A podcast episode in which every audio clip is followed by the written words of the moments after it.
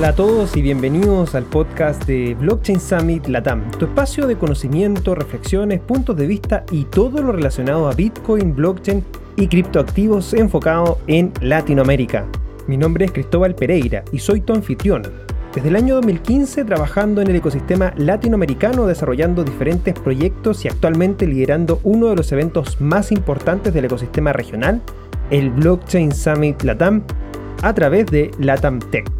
En este podcast conversamos con diferentes referentes globales y regionales para comprender y entender la actualidad latinoamericana en torno a esta tecnología, pero sobre todo participar y construir en conjunto la nueva Internet del valor y la confianza.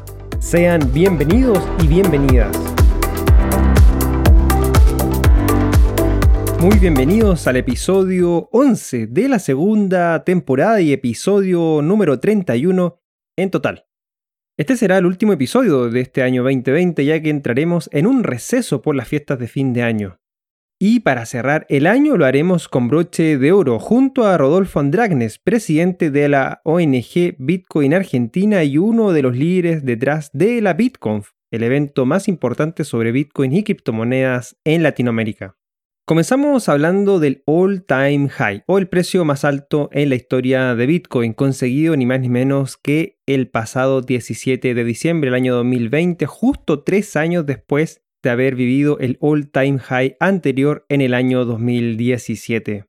Ahora bien, de acuerdo a lo conversado con Rodolfo, nos señala que la sensación es totalmente diferente entre el ATH anterior y este donde también da la casualidad de que se han dado para finales de año y justo después de la Bitcoin. Nos dio su punto de vista con respecto al ingreso a Bitcoin de empresas e instituciones, si hay que preocuparse o no. Luego seguimos la conversación hablando sobre el balance de la ONG Bitcoin Argentina, de la cual es uno de sus fundadores y actual presidente, donde nos indicó que la ONG sufrió grandes cambios este año 2020.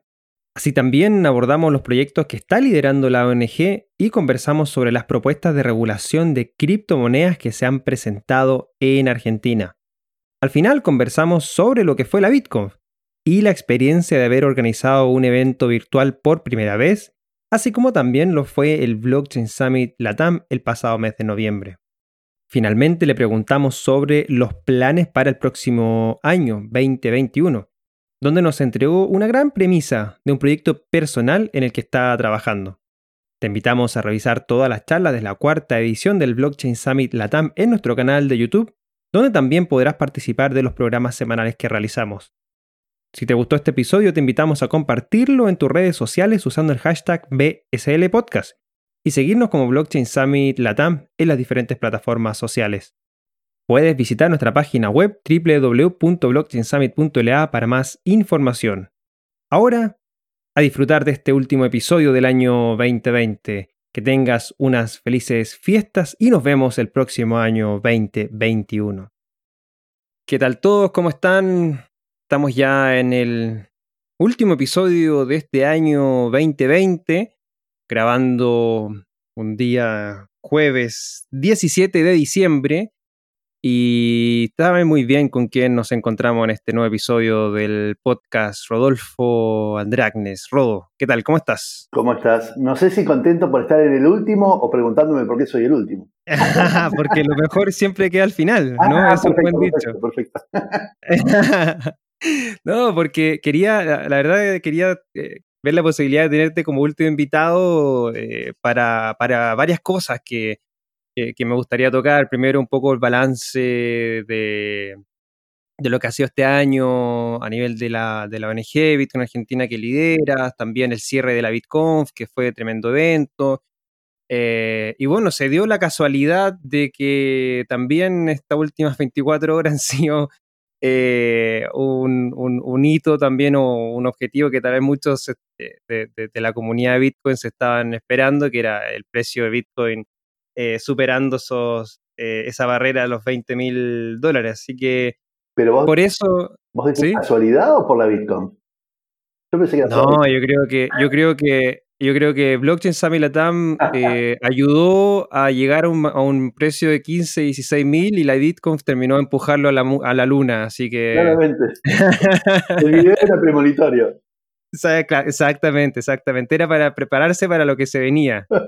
Bueno, de hecho, da la casualidad también de que días antes del All Time High del 2017 fue la BitConf en Bogotá y, también ahí eh, da esa casualidad también, así que se puede dar que, la BitConf puede ser un, buen evento que, conlleva parte fundamental de ese, de ese precio. Bueno, esa casualidad se dio también en el 2013. Algunos le dicen casualidad, otros Sí, sí, la verdad, la verdad, la verdad es que eh, hacia fin de año, las veces que se dieron estos ATH, se fueron dando generalmente hacia fin de año. ¿sí? Claro. Y, nuestra conferencia está en fin de año. Por, qué razón termina sucediendo fin de año.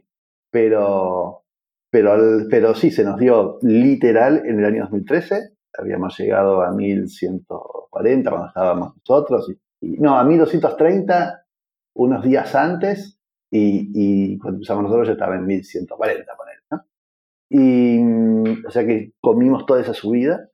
Y nos mismos nos pasó en Colombia, como vos decías, ¿sí? que estaba subiendo de, nada, de, de 6.000, digamos, a, a, a 20.000, como a 19.000 y pico, que bueno, fue un meme muy, muy, muy mostrado, digamos, el de yo con el pecho marcando 13.000, 14.000, 15.000. y, y ahora, sí, la verdad es que suerte y destino, eh, la misma situación. Lo cual es bueno y más o menos para las conferencias. Es bueno cuando los sponsors se pagaron antes, es malo cuando los sponsors se pagaron después. Porque vos fuiste gastando bitcoins, sí, y, sin embargo los sponsors pues te pagan menos, pero bueno, no importa. Es verdad, sí. Sí, no, completamente de acuerdo en eso. Así que bueno, un gusto tenerte eh, en este podcast y bueno, agradezco que hayas aceptado esta invitación. Mm, y, bueno, como bien ya les comenté, quería tocar estos temas contigo. Así que, bueno, partir un poco con, lo que hemos vivido esto último, estas últimas 24 horas, este precio histórico que pasó ampliamente en los 20.000, llegando incluso ahora en la madrugada eh, a tocar eh, los 22.800 en Binance, por ejemplo, que lo vi hace un rato atrás.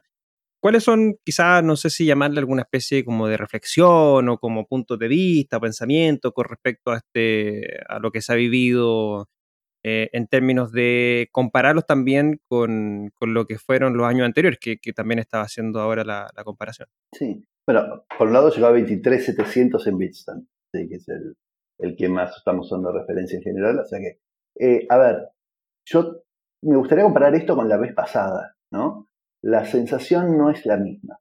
No es lo mismo pasar un... O sea, no es lo mismo superar un ATH que llegar a un nuevo ATH. ¿Qué quiere decir? Cuando nosotros llegamos a 1200, ¿sí? Y, después bajamos a, 172, con L, ¿sí? Cuando volvimos a subir a 1200 estábamos contentos, pero era el objetivo, era como, bueno, llegar a 1200, ¿sí? La gran excitación vino cuando llegamos de vuelta a 17.000. ¿Está bien? O bueno, llegamos a 2.500, sí, qué suerte, a 5.000, eso era sorprendente. Pero era un gap importante entre el ATH anterior. ¿Ok? Todavía estamos circundando el ATH anterior. Y el ATH anterior es como una expectativa, bueno, tenía que darse. ¿sí? No es que, oh, mirá, se dio y todavía no están contentos. Claro que estamos contentos. Creo que la sensación en general del ecosistema es que no es de euforia, ¿sí? porque era de esperar. Para los que conocemos este espacio y creemos que de alguna forma la historia siga repitiendo a medida que más gente entienda, más gente valore, más gente reconozca digamos, el peso relativo que puede tener Bitcoin, ¿no? Y la escasez. Cosa que estamos empezando a ver ahora con todos los inversores institucionales que también entran. Entran y pueden salir también, ¿no? Pero por lo visto son inversores que están mirando con una, una mirada más de largo plazo, porque sus objetivos están puestos en largo plazo, están puestos en valores de cientos de miles, ¿no? Entonces, eh, y, a más historia de saber que sube y baja, están entrando con esta previsión. Cuando vos entraste una vez y, bajó por primera vez, dices, uy, me equivoqué. Ahora, cuando viste que la historia esto va sucediendo, si vuelve a suceder, si bueno, es parte de la historia, ya sabemos, ya me lo esperaba. Así que entiendo que los inversores institucionales que pueden estar entrando lo hacen con una mirada de más historia precedente, ¿sí? Este, por lo cual pueden ser más largo. Pero pero no siento la euforia en el, en el ecosistema y no me esperaba en absoluto tampoco euforia en el ecosistema. Creo que la euforia va a empezar a aparecer cuando estemos en los 35, por ahí, digamos, todavía en 27, 28. uy, mira qué loco, pero, pero creo que no estamos en esta sensación de ATH, que es haber pasado del ATH anterior de 1200, ¿sí? o de 3500 si querés, en febrero del 2017, ¿sí? Este, a 17.000. O sea, ese gap no se dio contra el anterior. Así que nada, veo, veo esto, veo, una, veo un ecosistema que se lo esperaba, nosotros, los medios, no, ¿no? Este, que se lo esperaba y, que espera todavía aún más números más altos, más cercano al 30 y pico, 40. ¿No te genera alguna especie de preocupación a largo plazo esto que mencionaste de que varios institucionales estén entrando tan fuertemente a Bitcoin, comprando gran cantidad? Conocemos Grayscale, que ya es parte importante de este ecosistema, acumulando una gran cantidad de cientos de miles de, Bitcoin, igual que MicroStrategy y algunos otros anuncios que también se han dado esta última semana. Pensando en, como tú bien lo dijiste, o sea, estos son eh, inversionistas institucionales que si bien piensan a largo plazo, en algún punto te van, deberían liquidar estas posiciones a futuro. Sí, no me preocupa. Okay. No me preocupa en absoluto. Primero porque, a ver, relativo, el peso específico que tiene tener 500.000 bitcoins ¿sí? de grayscale no importa el precio, sigue siendo 500 mil de 21 millones, ¿no? Entonces, hay como, como una relatividad entre la cantidad versus el precio. ¿Está bien? Eso es, es, es, así. Entonces, sí es mucho, sí es un peso específico importante. Ahora, un Bitcoin, cuando llega a 400 mil es porque hay alguien pagando 400 mil. ¿sí?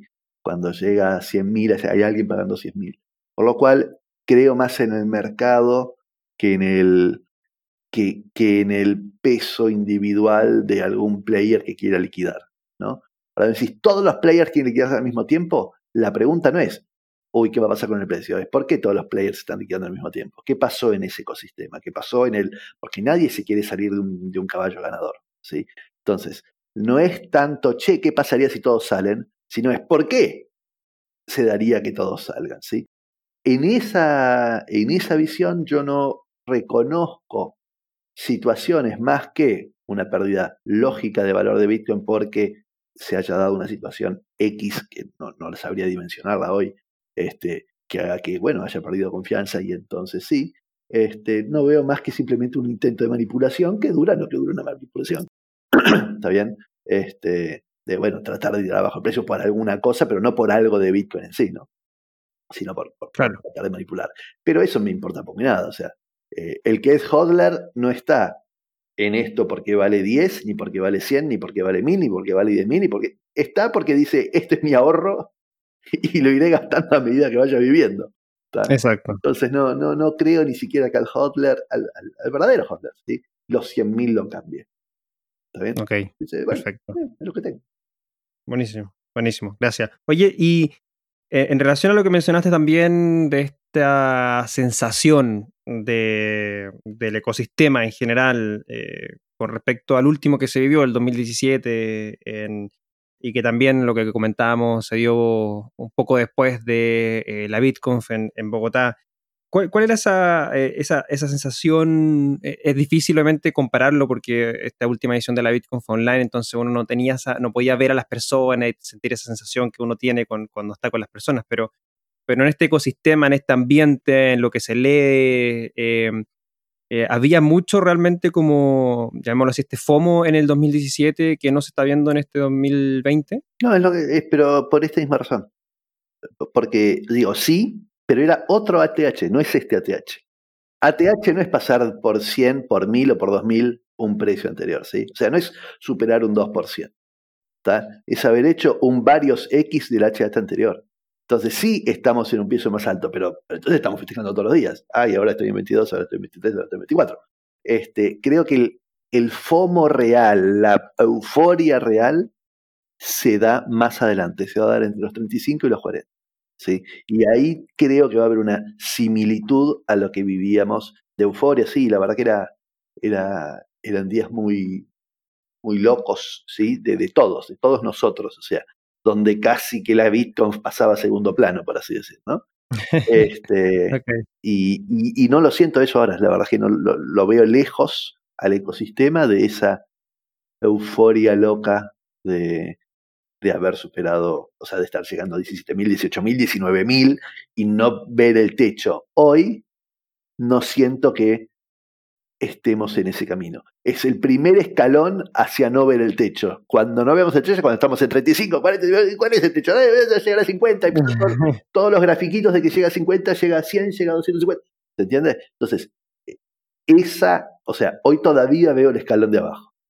Ok.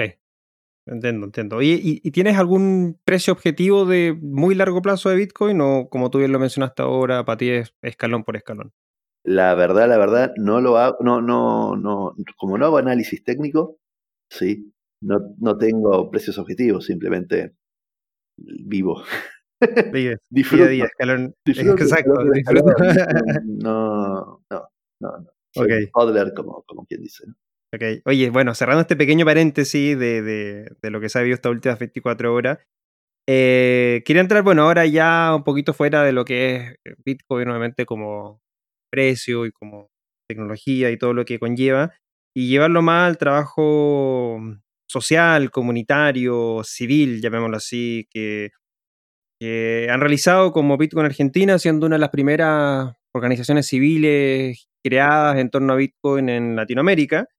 Y bueno, quería saber si tienes alguna especie de balance de lo que se ha hecho este año, que obviamente imagino que a principio de año había una planificación que se tuvo que modificar producto de este esta pandemia que estamos viviendo, eh, ¿cuáles son tus, tu, balance de Bitcoin Argentina? la verdad es que la Bitcoin Argentina este año atravesó tremendos cambios. Tremendos cambios quiere decir que en el año, en febrero de este año, antes de saber de la pandemia, ¿sí?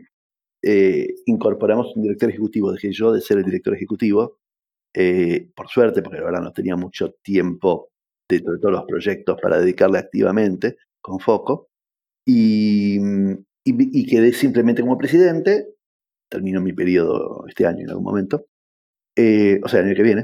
Y, y, esta dirección ejecutiva empezó todo un proceso de reestructuración, de incorporar eh, una estructura más formal, operativa, de relaciones institucionales, de, distintas cuestiones. Eh, y básicamente mantuvo los proyectos que se venían trabajando, como fue el proyecto de Didi, que este año llegó a digamos, está llegando ya a su final, es este proyecto apoyado por el BID de 2,5 millones de dólares, em, donde, donde, bueno, hemos, hemos desarrollado una solución para zonas vulnerables eh, de identidad digital descentralizada, donde ya hay eh, varios players que están asentando credenciales en esta identidad digital, como Sancor Seguros y, otras plataformas, este, y, donde el gobierno va a entregar los títulos o los pretítulos, digamos, de, de domiliación de la gente que vive en estos barrios vulnerables, este, los va a entregar a través de, este sistema también y qué sé yo. Entonces es un proyecto muy grande, de gran envergadura, que está este año, básicamente vio su, ejecución, ¿sí? Y, pero por otro lado hicimos cosas como descentralizar, ¿sí? La verdad, una conferencia que, que sin pena ni gloria tuvo una gloria enorme. ¿Qué quiere decir eso? O sea, la verdad que tuvimos más de 1.500 personas viendo casi todos los casi todos los, los, bloques, ¿sí?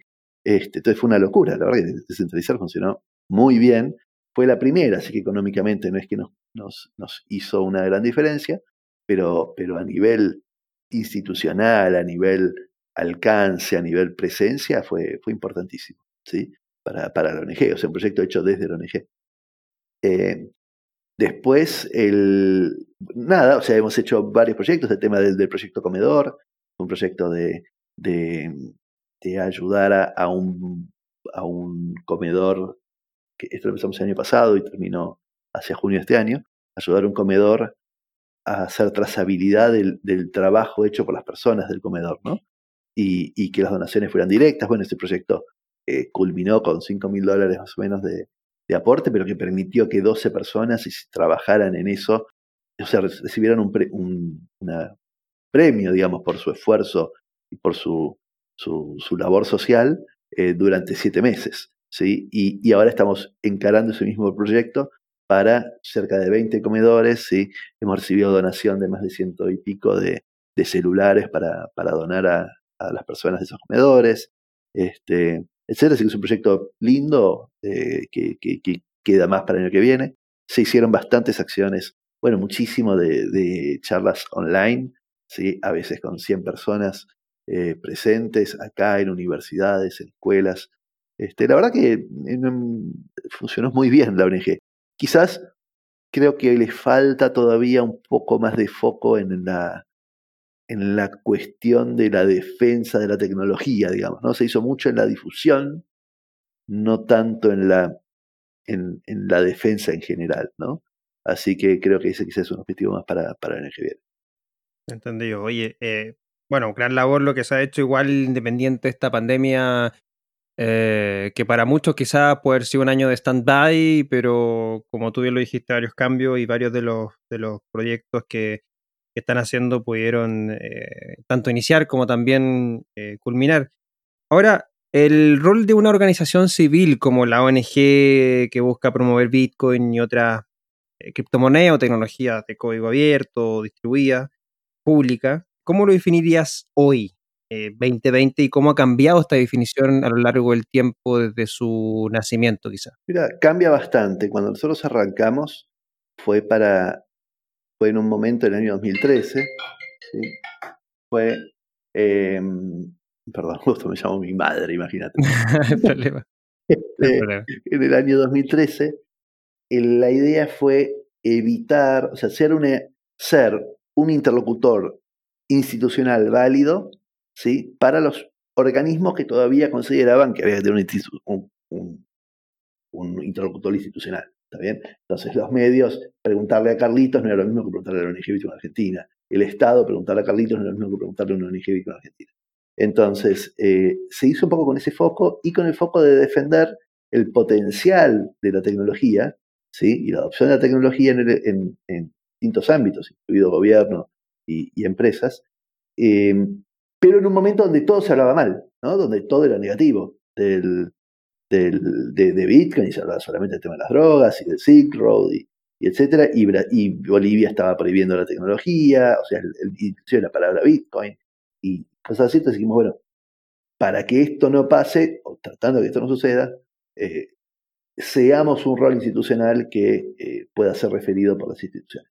Así que bueno, y eso funcionó bastante bien porque en el 2013, fines de 2013 y principios de 2014 se, promulgó una resolución de la UIF, Unidad de Información Fiscal y, Lavado, de, bueno, que trabaja contra el antiterrorismo, el lavado de activos, este, que después de, haber de haberse reunido con nosotros fue bastante positiva, diciendo que Bitcoin se podía usar, qué sé yo, que obviamente no era una moneda legal, pero que si se usaba había que hacer eh, declaración eh, de, operaciones sospechosas si eras un, responsable de, alguna de esas, un, sujeto obligado a hacer esas declaraciones, como si eras un banco, una inmobiliaria, etc. Pero le dio entidad a Bitcoin de poder usarse en lo que uno quisiera. ¿Está bien? Si vos podías declarar tu origen, ningún problema. Eso fue al principio. Y hoy, yo te diría que el rol principal son dos. Uno, la defensa y el promover el conocimiento dentro, del, dentro de quienes toman decisiones, ¿sí? Para que no hagan las, las huevadas, iba a decir una sí, las huevadas de leyes que están queriendo hacer, ¿sí? Y, y el segundo es seguir promoviendo la awareness, porque porque lo único, yo creo que uno de los roles más importantes que puede tener una asociación civil es el de la educación, ¿sí? El de, el de ayudar a la gente a entender que hay alguna alternativa, alguna alternativa que, que, que hacerles entender que no importa lo que te vaya a decir el gobierno, es legal, es, es, es justa, al menos, ¿sí? Este, y, si la hacen o no legal después en uno u otro país, eso no debería cambiarte tu visión y, tu comprensión de lo que es la tecnología y de por qué es justa que la puedas tener libremente, ¿sí? Y que tengas que luchar por eso. Entonces, a mí me gusta mucho el rol grassroots, me gusta mucho el rol de, de cambiar la cabeza de a uno, eh, más que rol mega institucional, pero creo que son las dos patas y hoy todavía es necesaria. Otro rol muy necesario es el de las estafas, que veo que Miguel lo viene ejecutando, Miguel de la ONG Bitcoin Chile, ¿no? Sí, de Bitcoin este, Chile. Trata también de ejecutarlo activamente, ¿sí? Creo que el de la prevención de las estafas y el de, el de dejar claro que sí, que no, es, es importante. Y bueno, nada, en ese sentido. Sí, bueno, es, realmente importante la labor que, ha hecho ahí eh, Miguel, eh, publicar una lista negra de la ONG Bitcoin Chile eh, con respecto a la estafa, que, bueno, que toma obviamente y abarca muchas de las estafas conocidas a nivel tanto global como también latinoamericano, así que si quieren revisar eso, pueden ver em, asociacionbitcoin.org, que es la dirección web de Bitcoin Chile, eh, y ahí está el apartado de la lista negra con todos los proyectos que, de acuerdo a la investigación y también publicaciones que se han hecho, eh, públicamente están denominadas como estafas. Así que muy importante esa labor. Ahora, comentando ese, un, punto que, tocaste eh, en relación a que se han presentado estos proyectos de ley en, en Argentina que ampliamente y, públicamente también se ha manifestado tanto la ONG Bitcoin Argentina como muchas de, las de, los grandes referentes del ecosistema Bitcoin y criptomonedas también en Argentina. ¿Ves quizás, no sé si llamarlo como disyuntiva, quizá, o no sé, pero tratar de ayudar a regular algo que en rigor no debería estar regulado o tu punto de vista es que quizás las, criptomonedas en sí o algún caso de uso en específico las criptomonedas sí debiese estar regulado? Mira, a ver, dos cosas. Primero, la ONG no le dio mucha entidad al tema porque le pareció que no era de identidad. Creo que, que los que lo presentaron no tienen ningún peso político propio, ¿sí? Este, y que buscaban de alguna forma eh, llamar la atención, ¿sí? Eso por un lado, se, ha tratado de minimizar el, el peso de esas propuestas. Eh, y hemos decidido iniciar un camino de, desarrollar nosotros una propuesta ¿no? Una propuesta que claramente no será validada, pero que al menos pone puntos de discusión sobre la mesa, ¿no?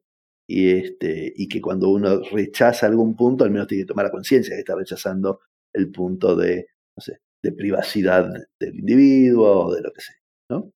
Entonces, eso, eso por un lado. Eh, respecto al, a si se debe regular o no. Regular las criptomonedas es un concepto demasiado amplio. Creo que no regular criptomonedas. Regular el uso, la aplicación, la, de las criptomonedas sí tiene, tiene, tiene sentido. Tiene sentido para un Estado, ¿sí? que lo que hace es hacer eso, hacer regulaciones. Eh, el problema es que tienen, a veces tienen dos objetivos. Uno, em, algunos están más asociados a no perder la posibilidad de ganar algo de plata, ¿sí? De no hacer nada, básicamente del esfuerzo de los demás o de, o de, lo que sea, cobrar algo por, solo porque a vos te está haciendo bien, ¿sí? Y esos suelen ser coercitivos y suelen ser eh, más bien desalentadores del, crecimiento de ese espacio. Eh, de esas no se pueden evitar, van a suceder y, las van a hacer, y qué sé yo, y es como la ley de activos financieros y qué sé yo, que surgió en el año 2018. Y después están estas leyes que eh, como el que están planteando ahora, respecto a, el, a, la tenencia de Bitcoin, respecto a eh, si hay que hacer declaraciones, o sea, tratar de, aportar cierta, cierta transparencia al, a, los exchanges, o sea, definir un poco esos errores, yo creo que tiene su valor, no, no las propuestas que hicieron que son desastrosas, ¿sí? este, pero que tiene su valor porque al fin y al cabo las personas son personas jurídicas, las empresas son personas jurídicas, ¿sí? Y, estas personas jurídicas se mueven en un ámbito jurídico que, si no está regulado, genera mucho gris, mucha libertad de, de contraejecución, ¿no? O sea, mucha libertad de, de, atacarte cuando quieran, por donde quieran, porque no había ninguna regulación que dijera que podías y que no podías hacer. Em, así que una regulación puede traer por positivo el definir unos límites de una cancha en la cual estos sujetos obligados, o sea, estos sujetos eh, jurídicos, ¿sí? puedan actuar. Ahora, aportan, o sea, realmente aportan, generan valor dentro del espacio o no, depende de la regulación. La regulación, ¿sí? Las regulaciones casi todas dicen para promover el ecosistema.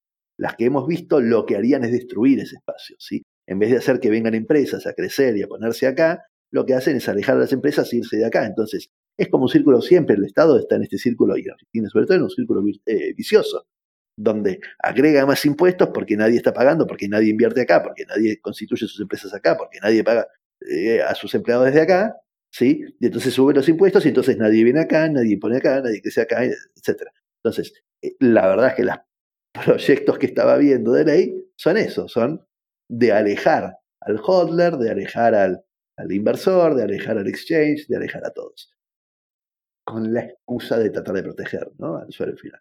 Este, pero, pero no es que una bien definida y bien pensada no podría promover eso. Creo que las que se están haciendo se hacen con temor, se hacen con prejuicios, se hacen con, con sin, un, sin una visión del ecosistema, sino más bien una visión de lo que al gobierno le gustaría que sea por su brazo altamente este, protector, coercitivo o lo que sea. ¿no? Entonces, no, los proyectos actuales no los veo, creo que es inevitable que suceda y hasta creo que en un país como Argentina es inevitable que suceda una que, suceda una que sea negativa.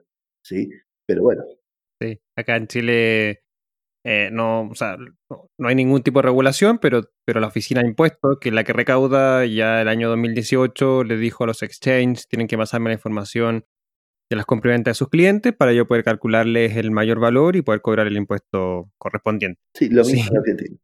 Así que en ese caso, como tú bien dices... En Argentina eh, no fue de las transacciones, sino que fue de los saldos a fin de año. Ah, ok, ok. No, acá son compra y ventas ejecutadas. Es decir, si yo soy holder, no, no tengo en teoría que eh, eh, declarar porque estoy comprando y como no estoy vendiendo, no, no, estoy, no estoy ejecutando o creando realmente el mayor valor que me, me, hace pagar impuestos.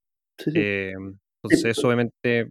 Porque eso tiene impuesto a las ganancias, básicamente. O exacto. No haya ganancias, no se paga. Exactamente, exactamente. Tocará cuando, cuando llegue Bitcoin a 100.000 y algunos quieran liquidar, pagar su, su impuesto no menor considerando los, precios de hoy. A ver, dentro de ese escenario, ¿sí? Más allá de la injusticia de que un, o sea, de que los impuestos uno podría considerarlos injustos en varios sentidos, ¿sí? Y que la verdad es sacarte plata de tu trabajo y tu esfuerzo y tu riesgo. Vos, vos invertís, vos pones el riesgo, vos pones todo y si te va bien tenés que pagar al Estado, ¿no? Este, pero, pero más allá de eso, que se da con cualquier situación de cualquier impuesto, las ganancias es eso. Em, la verdad es que si se fue a 100.000 y tuviste que pagar 20, ¿sí? Y bueno, menos se fue, se fue a 100.000. O sea, me quedan 80, ¿no? Entonces, este, digo, es injusto tener que pagar 20, sí, 100% injusto. Pero así son los impuestos. Eh, sí, sí.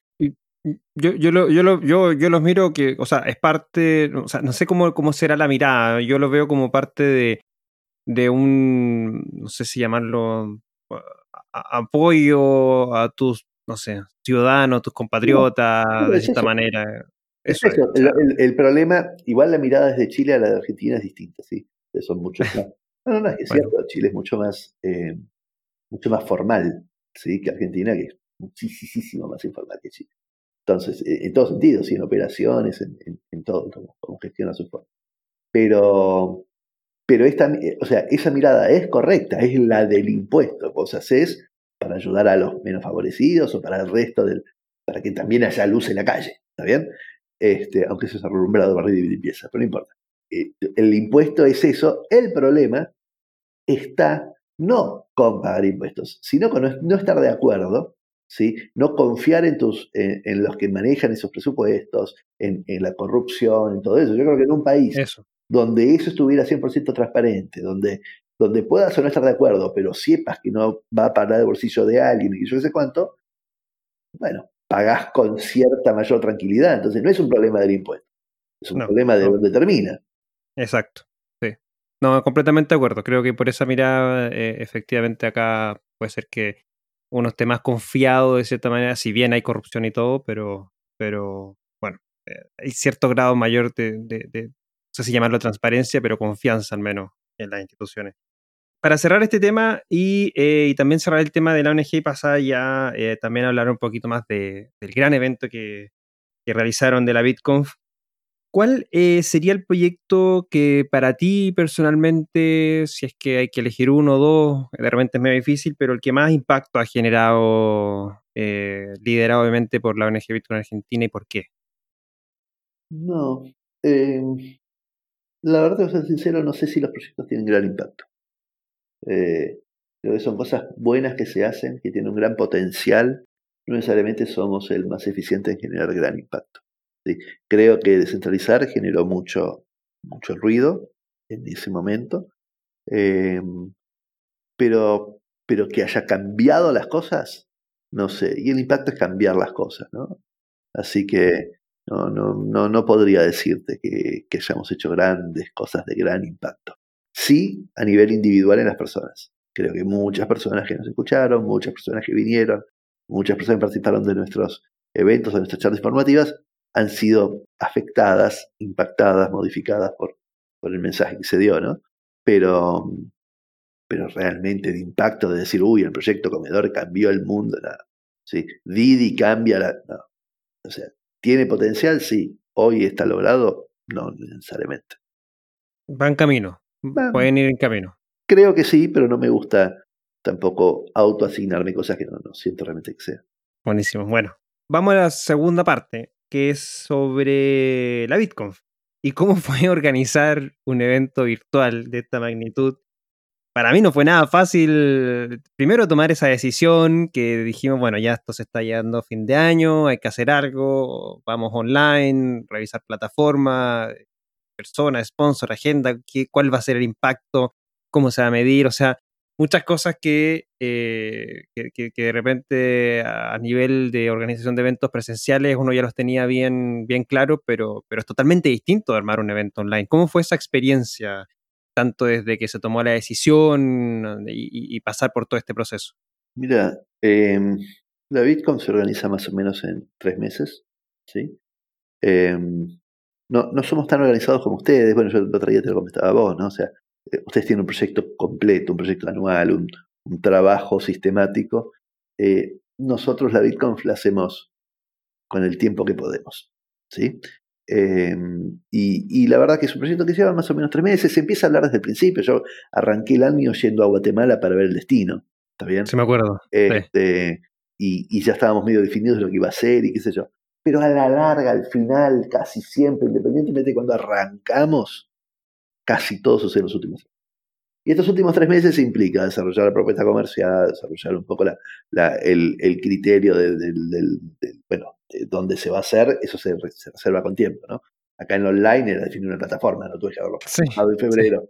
Este, pero, pero bueno, definir un poco el, el tema de la plataforma, de, la estrategia que íbamos a hacer, esto se hizo en los últimos tres meses y se tomó la decisión realmente de hacerla una vez que descubrí, que pensamos una forma de hacerlo especial. ¿sí? Eh, la siempre se destacó por tener esta el concepto de la experiencia. ¿sí? Y, la verdad que creo que su moto, eh, que es Not just a conference, it's a whole experience, eh, creo que realmente nos, nos marca cuando hacemos cosas. ¿sí? O sea, eh, pensamos en experiencia más que solamente en el, en el contenido. ¿no? Y, y entonces, en el momento en que se nos ocurrió que podíamos hacer videos animados 3D de personajes, ¿sí? y que podíamos hacer una plataforma digital eh, simpática que fuera tipo 3D, pero que no fuera eh, de, hacer VR, que no tenía ninguna gana, qué sé yo. Eh, la verdad es que dijimos, bueno, dale, avancemos. Veamos primero si hay gente que quiere hacer estas charlas 3D. ¿Por qué? Porque llevaba dos meses hacerlas, ¿no? Entre definir el personaje, conseguir la charla, bajar la charla a un script guion de cine, ¿no? este, diseñar todas las animaciones complementarias al, al, personaje, hacer la grabación del personaje caminando con un actor. Digo, la verdad que es un trabajo inmenso, inmenso, una cantidad de plata enorme invertida en esto. Pero de vuelta, pero esa era la experiencia, eso era hacerla distinta a la experiencia de la vida. ¿sí? Claro. Y, ¿Y por qué lo hacemos diferente? ¿Por qué queremos que sea una experiencia? Porque para nosotros es la forma de posicionar Latinoamérica afuera. ¿sí? y que los grandes quieran venir de alguna forma. Y, y la verdad es que nada, o sea, tenemos ese efecto, o sea, la comunidad nos, nos devuelve ese efecto eh, y, y, los speakers nos devuelven ese efecto y, y, la verdad es que casi que cada vez que hablamos con uno, dice, ah, sí, me recomendaron David, ¿no? está bien. Entonces, eh, creo que, que, eso queda, queda demostrado también en los speakers que terminamos teniendo, que son todos de lujo. Este, Así que nada, la, experiencia fue muy buena. Eh, por suerte, este año la coordinación del, evento, de definir espacios y, varias cosas se las llevó adelante Diana, Diana Gómez, ya no me tocó este año tener que hacerlo a mí, así que tuve un rol un poco más pasivo y sin embargo en los últimos 30 días, digamos, en los últimos 20 días, eh, tuve que dejar de trabajar en todos mis otros proyectos y dedicarme full time a la BitConf y y, aunque uno ve una cosa toda cerradita, hasta ese momento no estaba la cosa toda cerradita. sí, y, entonces se empiezan a cerrar eh, muchísimo, creo que hemos cerrado 80 speakers en esos 30 días. Este, entonces se empieza a cerrar un montón de cosas. Eh, así que siempre es una, un, un, esfuerzo enorme hacerlo, un esfuerzo enorme, una, de preocupaciones. El esfuerzo no es solo físico, ¿no? Eh, es, es, mental, es de cansancio, es de estrés, es de, es de un montón de cosas. Eh, y esta fue una, una, gran corrida. El resultado final creo que fue hermoso. Creo que objetivamente hablando el contenido fue muy bueno.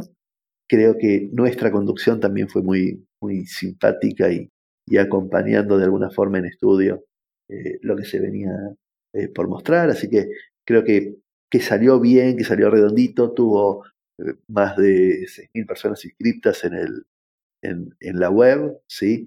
y, creo que el día que más gente vio, hubo casi 3.000 personas viendo al simultáneo en nuestra web. Después de eso, además, estaban las vistas que había dentro de la plataforma de Bitcoin Magazine, ¿sí? más las vistas que tuvo la plataforma de eProApp, más las vistas que tuvo la plataforma de Crypto Noticias. Así que la verdad es que creo que en esencia fue satisfactorio. Eh, el esfuerzo es enorme, es muy grande, muy grande. Sí, no, concuerdo en, esas palabras. Fue un, gran evento, gran contenido.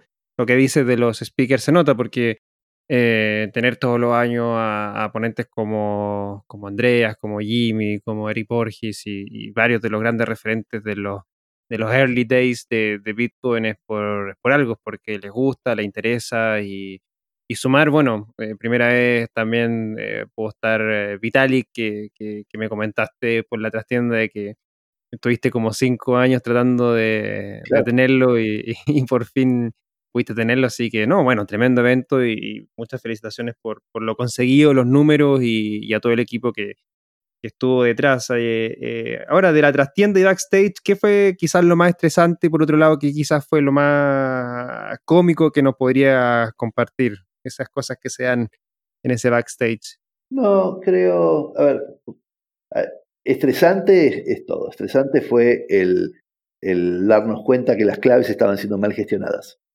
Las claves de acceso, por ejemplo. Tuve que salir a cambiar todas las claves de todo el mundo al principio, como justo en este mundillo estábamos gestionando mal las claves. Tuve que salir a borrar todo lo que fue la clave. Este, esto porque el proveedor, ¿no? Este, entonces, creo que, creo que la relación con el proveedor fue, fue un poco estresante, pero, pero, pero positiva, digamos, ¿no? Siempre con voluntad de, todo, de ambos lados pero era una experiencia nueva el estar online, ¿sí? Y, el darte cuenta que lo que vos te imaginabas no era necesariamente lo que vos ibas a recibir cuando, cuando te sentaste a hablar con ellos. Cuando, cuando estabas en el día, decías, bueno, a ver, mostrame cómo se van a ver las pantallas. Y, no se veían bien, y, había mucho estrés en el, en, en, en, el backend cada vez que tenía que arrancar una charla, porque se tardaba un montón en montar la pantalla, cuál iban a aparecer. Digo, eh, la verdad que toda esa parte fue bastante estresante. Estresante, yo casi que no me estreso, pero, pero, pero agota, agobiante, digamos, ¿no? Este, pero, pero la verdad es que después es como que la cocina nadie la ve, nadie ve la cocina. No, pues nadie, nadie la ve. Nadie ve la cocina y, queda en las historias para uno y no tanto para, para hacia afuera. La gente hacia afuera dice, no, estuvo buenísimo, no, estuvo buenísimo. Pero quizás no te diste cuenta que la pantalla de Andreas y de cosas estaba, no estaba bien cortada. ¿sí? un poco para arriba, un poco para abajo. Y uno que está preocupado por todas esas cosas, sí, ¿no? O que no estaban apareciendo los de sponsor abajo en el momento que vos querías que aparecieran. el, el, backstage es siempre tremendo, ¿sí? Este, y, la verdad que es, similar al que es en vivo. ¿Por qué? Porque, porque la verdad es que el backstage de un online tiene los mismos condimentos. ¿sí? No, o sea, que el speaker esté, que esté llegando al, a la sala previa, digamos, este, tiene que estar 20 minutos antes y no lo tenés. Y a muchos speakers no los tenés por teléfono la mayoría por un mail.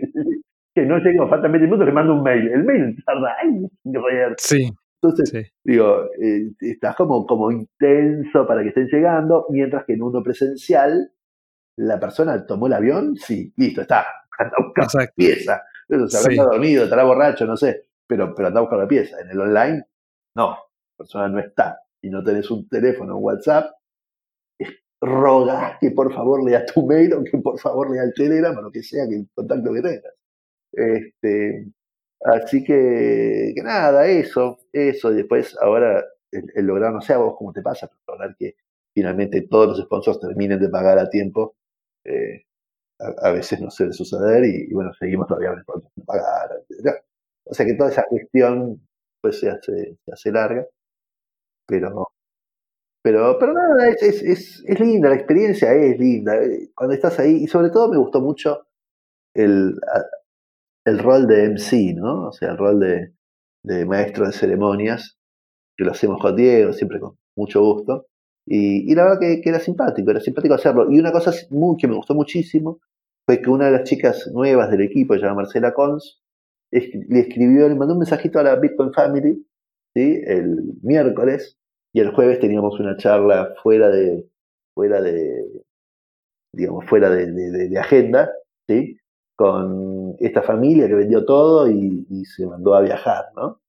Ah, sí lo hay. Así que lindo, porque una charla, a mí, a, mí en lo personal me gustan más las charlas humanas que las charlas de, aspectos técnicos. Este, pero no sirven para nada, sirven simplemente para tener una linda charla, una charla de café. Y, y me gustó, me gustó hacer una charla con ellos sobre, sobre su familia, sobre, su, sobre la decisión, sobre cómo la tomaron, sobre cómo la manejaban los chicos, etcétera. Porque, porque es una linda historia, es una linda historia la de ellos. sí. Este, eso fue, fue especial y la verdad muy agradecido a Marcela que lo hizo. Y otra cosa muy linda para mí fue armar la, la fiesta verde. Eh, todo, esa. El, imaginarnos en montar un mundo VR y, que hoy está disponible, cualquiera que quiera entrar, es la BitConf Moon Party eh, con tres signos de exclamación. Y la puede buscar en los Community Labs de BR Chat. Y, la verdad que el mundo está genial, realmente genial. Eh, tiene unos dinosaurios en, el, en, la, en la, luna, el, el, satélite de Blockstream girando, la primera la primer revista de Bitcoin Magazine gigante, ahí, es loco, me gusta y me gusta saber que hicimos algo loco. Sí, está buena, sí, la vi y está, está genial, está tremenda. No sabía que estaba disponible todavía, así que bueno, ahí nos vamos a dar, estar dando una vuelta también, invitar a la gente que... Sí, voy a hacer alguna, algunos, algún meeting ahí eh, para, para, ya con más tiempo, ¿no? Porque el otro fue medio una locura.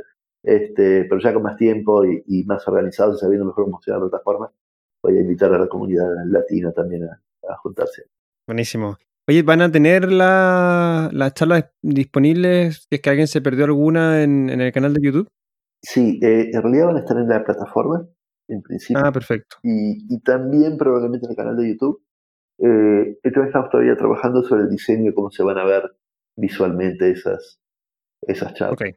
Así que... por si alguien se, se perdió el contenido, porque hubo, Hubo charlas, bueno, teníamos dos stages en paralelo, el, main y Latam Space, y bueno, había algunas cosas que habían que elegir entre cuál ver, así que para los que se perdieron contenido, como yo también, así que vamos a tener ahí para, poder revisarlo. Esto funcionó bastante bien, ¿sí? Lo de tener los dos al principio nos preocupaba que hubiera dos en simultáneo. Y, y, creo que funcionó bastante bien, sobre todo porque había main media partners que restringían uno o el otro. Claro. Entonces es como que no me preocupaba que chocaran, porque bueno, primero porque se puede seguir viendo después la, conferencia. Y, segundo porque igual había algunos que iban a streamear uno, otros que iban a streamear otro, y, no importaba que eso fuera simultáneo. Oye, para ir cerrando, Rodo, ¿qué se viene para próximo año 2021? Como, como si la pandemia se acabara el 31 de diciembre de este año. Que uno trata de planificar, pero dentro de todo es difícil. Pero dentro de esta pandemia, así como lo que se está viendo, ¿hay algún tipo de planificación o se está viendo a ver qué pasa con la pandemia o cómo, cómo están viendo el próximo año? Mira, em, a nivel de Bitcoin, seguramente en Guatemala, ¿sí? el, único problema con las conferencias físicas es que la decisión del lugar físico la tenés que tomar, no, no de si vas a Guatemala o otro lugar, sino de los salones y que eso tenés que tomar con mucho tiempo Y, con pandemia mediante tomar esa decisión es medio difícil, porque qué sé yo cómo va a estar a diciembre todo el espacio. ¿sí? Este, si eso se hubiese resuelto en agosto, bueno, si al diciembre que viene, digo, te imaginas un cambio. Eh, yo todavía no tengo muy claro el cambio de la situación global respecto a los viajes y qué sé yo. Eh, y la verdad que espero una conferencia de menos actividad internacional sin agua afuera. Sin embargo, creo que con un fuerte esfuerzo también se puede hacer que tenga mucho impacto local. ¿Bien? Así que eso, eso por un lado. Eh, pero creo que el gran desafío, y lo vas a asumir vos también con BSL, es, es cómo hacer algo híbrido ahora, ¿no? Cómo hacer algo que tenga el online y que tenga el offline. Este, así que eso todavía no tengo ninguna idea y no quiero ni sentarme a pensar, pero creo que va a ser el gran, el gran desafío del año que viene. Eso a nivel la BitConf. A nivel personal, estoy emprendiendo, estoy lanzando una app que se llama Aptivalo, inclusive la gente lo puede bajar si quiere. Eh, se llama Aptivalo y, espero estar mucho más dedicado a ese proyecto durante el 2021.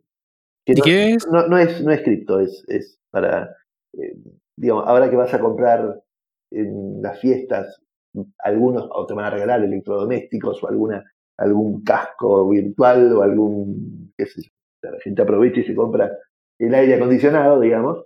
Este, bueno, todos los electrodomésticos, eh, siempre es la gestión del, de la garantía, de cuándo la compré y, el manual y buscar en internet eh, algún tip de cómo, bueno, todo eso suele ser un engorro. Cuando te toca es un engorro, ¿sí? Entonces, eh, con esta aplicación, eh, con las fábricas que tenemos asociadas, directamente caminas el código de barra y te trae toda la información del aparato y te da tips, te pone el manual y, y, más allá de las que tenemos asociadas, hemos levantado más de 100 marcas, ¿sí? más de 5.000 productos, eh, donde vos podés decir, che, me acabo de comprar Oculus, ¿sí? casco virtual, no sé qué cosa, entonces asentás la factura de compra, la fecha de compra, y, quizás yo ya también tengo el manual, porque bajé de internet, o yo, y, ya tenemos tips, entonces, básicamente es eso, vos gestionás todos tus electrodomésticos desde un solo lugar de todas las marcas.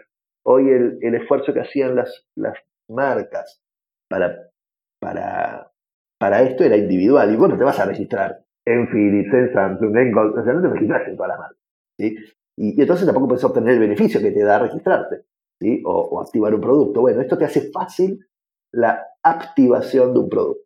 Se llama Activalo. Este, Está genial. Y, te da todos los beneficios que yo te podría haber dado. Una extensión de garantía, descuento para la compra de otro producto en su marketplace, eh, saber cuáles son los repuestos, los accesorios, etc. Está buenísimo. Bueno, Rob, muchas gracias por eh, acompañarnos en este ya último episodio del, podcast. Agradece eh, el haber aceptado esta invitación. Eh, si quisiera de cualquier motivo alguna alguien tomar contacto contigo, ¿cómo lo podría hacer? siempre difícil. Siempre. a ver, siempre es muy fácil porque soy muy abierto a que cualquiera me escriba. ¿sí? Pero me tiene que mandar un mensaje al celular porque yo uso casi solo WhatsApp.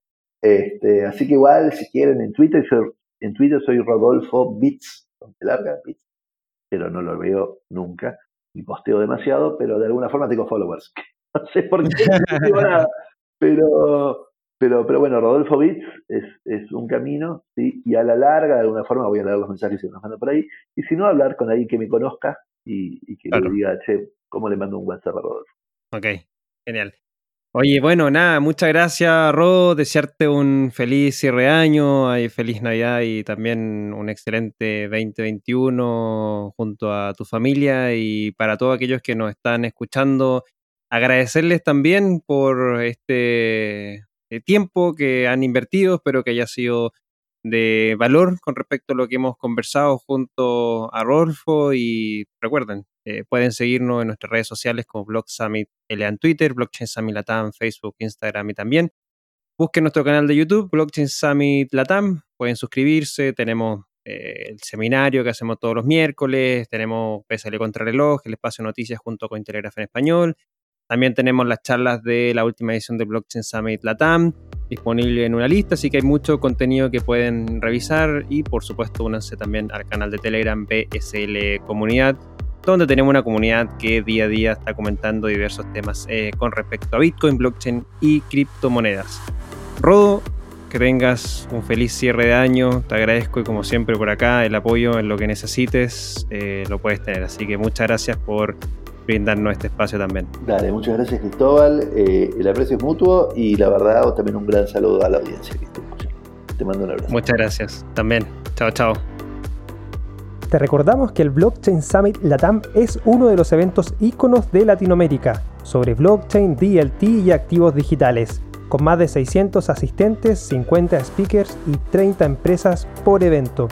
Forma parte de Latam Tech, empresa que busca construir en conjunto la nueva Internet del valor y la confianza a través de sus unidades Blockchain Academy Chile, Hack Latam y Blockchain Summit Latam. Las opiniones vertidas en este episodio son de exclusiva responsabilidad de quienes las emiten y no representan necesariamente el pensamiento de LatamTech. Este podcast es traído y producido a ustedes por LatamTech. Para más información puedes visitar nuestra página web www.latamtech.la.